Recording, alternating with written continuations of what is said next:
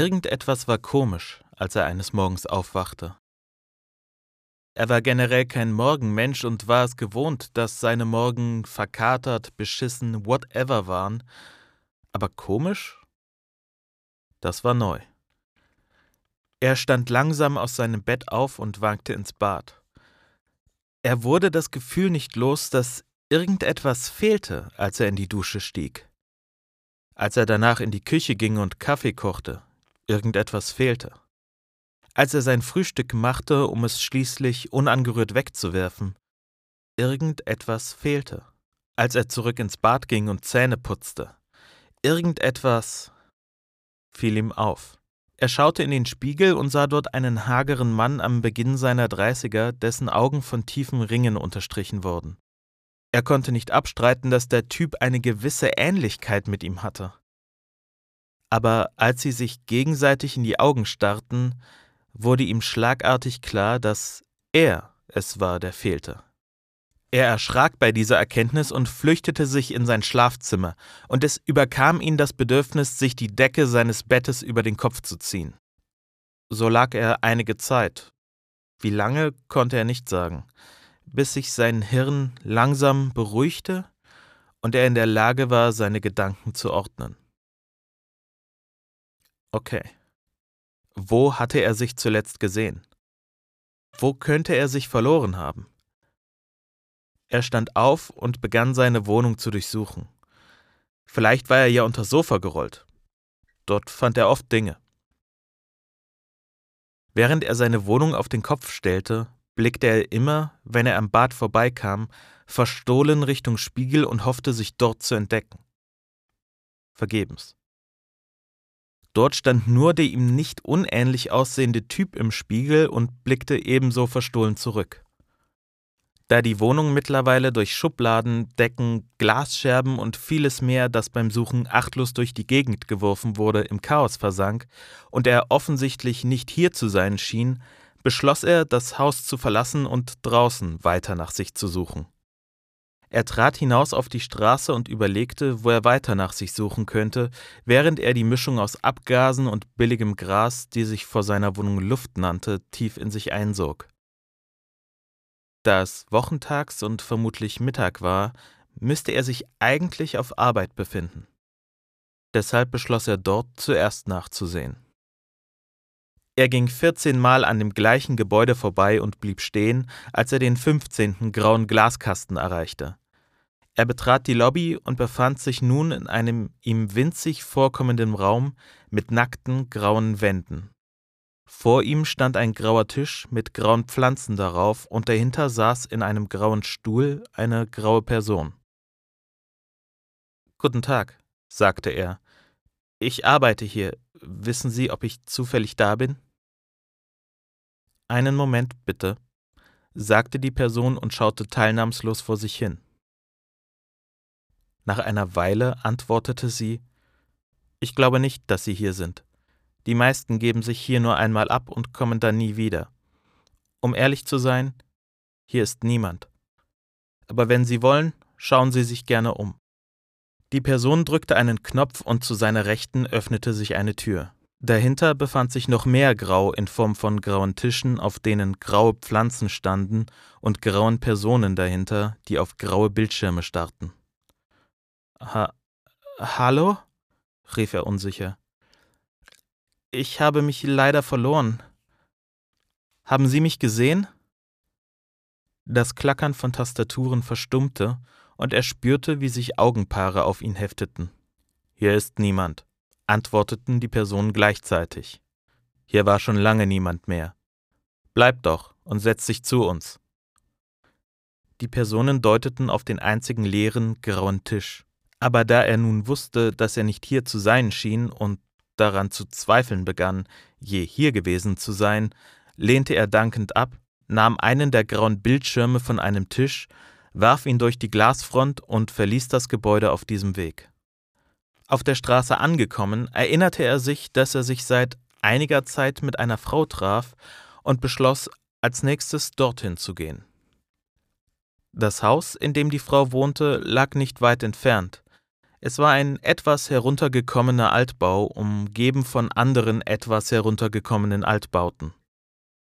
Alles in allem, fand er, war es ganz nett hier. Er ging die Treppe herauf zur Tür und klingelte, doch niemand antwortete.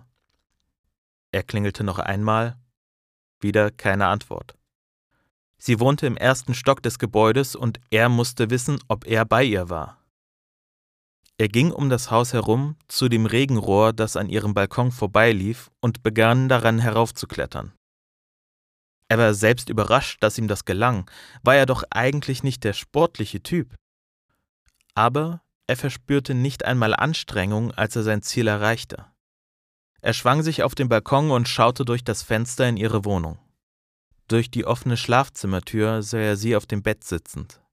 Sie trug nur einen schwarzen BH und sie schien nicht allein zu sein.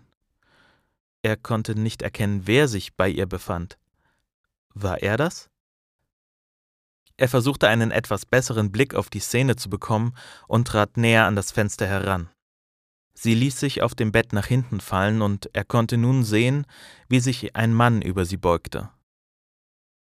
Er konnte sein Gesicht nicht erkennen, aber es war eindeutig, dass es nicht er war, der sich bei ihr befand. Der Körper des Mannes im Schlafzimmer war muskulöser und größer als seiner. Ihm war bewusst, dass es falsch war, noch länger durch das Fenster zu schauen, jetzt, wo er sich sicher war, dass er sich nicht hier befand.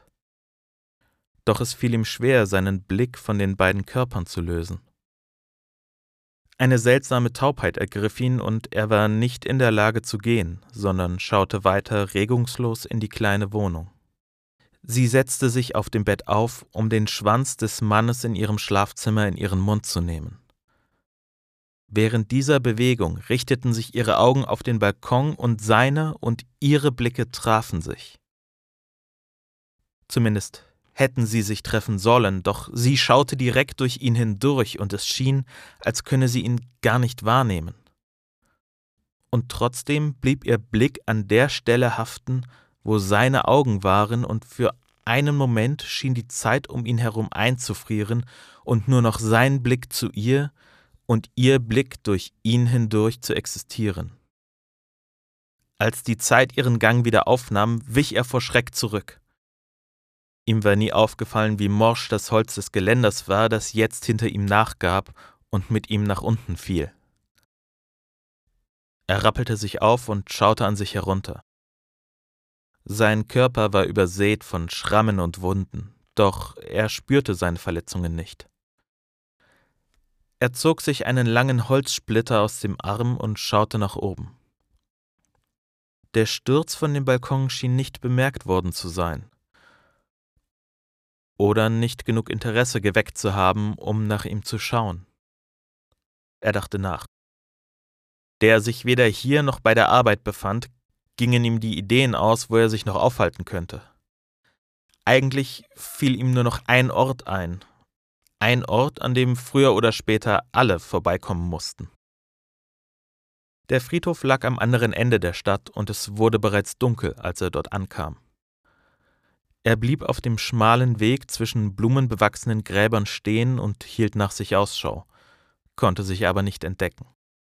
Über Stunden kniete er sich vor jedes Grab und inspizierte jede Inschrift, aber keiner der Namen, die er fand, klang nach seinem. Ihn überkam zunehmende Verzweiflung. Er trat immer achtloser über die bepflanzten Gräber hinweg und aus seinem zunächst systematischen Absuchen der Grabsteine wurde mit der Zeit ein wildes Zickzackmuster, bis er zuletzt völlig orientierungslos hin und her rannte. Schließlich erreichte er eine leere Grube, hinter der ein inschriftenloser Stein stand. Keuchend blieb er stehen und schaute hinunter in das Grab. Er kniete sich an dem Grabstein nieder und begann mit seinen Fingern in den glatten Granit zu kratzen. Es war eine langwierige und schmerzhafte Prozedur. Seine Fingernägel rissen unter der Anstrengung aus seinem Fleisch und Blut quoll aus seinen Händen hervor. Er schien das gar nicht zu bemerken und endete erst, als er seine Inschrift vollendet hatte. Auf dem Grabstein stand nun in großen, blutverschmierten Lettern Ich. Er trat zurück und ließ sich in das Grab fallen. Er war die Suche nach sich leid. Daher schloss er die Augen und beschloss, hier auf sich zu warten. Auf seiner Haut spürte er den Wechsel des Sonnen- und Mondscheins, als die Tage vergingen, spürte, wie der Regen zu Schnee wurde, der ihn bedeckte, wie der schmolz und die Sonne immer heißer wurde und schließlich wie der Schnee fiel, bis er jegliches Gefühl für Zeit und die Welt verlor. Er schlug die Augen auf. Regen fiel auf sein Gesicht, als er sich schwer atmend seiner Umwelt wieder bewusst wurde. Es dauerte eine Weile, bis er sich aufsetzte und langsam realisierte, dass er vergeblich gewartet hatte. Er wusste immer noch nicht, wo er sich befand oder wie er sich finden konnte. War das überhaupt möglich? Und was würde er tun, wenn er sich finden würde? Die Zeit, die er suchend und wartend verbracht hatte, kam ihm mit einem Mal sinnlos vergeudet vor. Er beschloss, nicht länger auf sich zu warten oder darauf zu hoffen, sich irgendwo zu finden. Er stand auf, ging los und wagte es nicht mehr, stehen zu bleiben. Während er lief, begegnete er in Schaufenstern und Pfützen manchmal noch dem Typen aus seinem Spiegel. Er hatte immer noch keine Ahnung, wer das war aber so langsam kam es ihm vor, als könnten sie eines Tages vielleicht Freunde werden.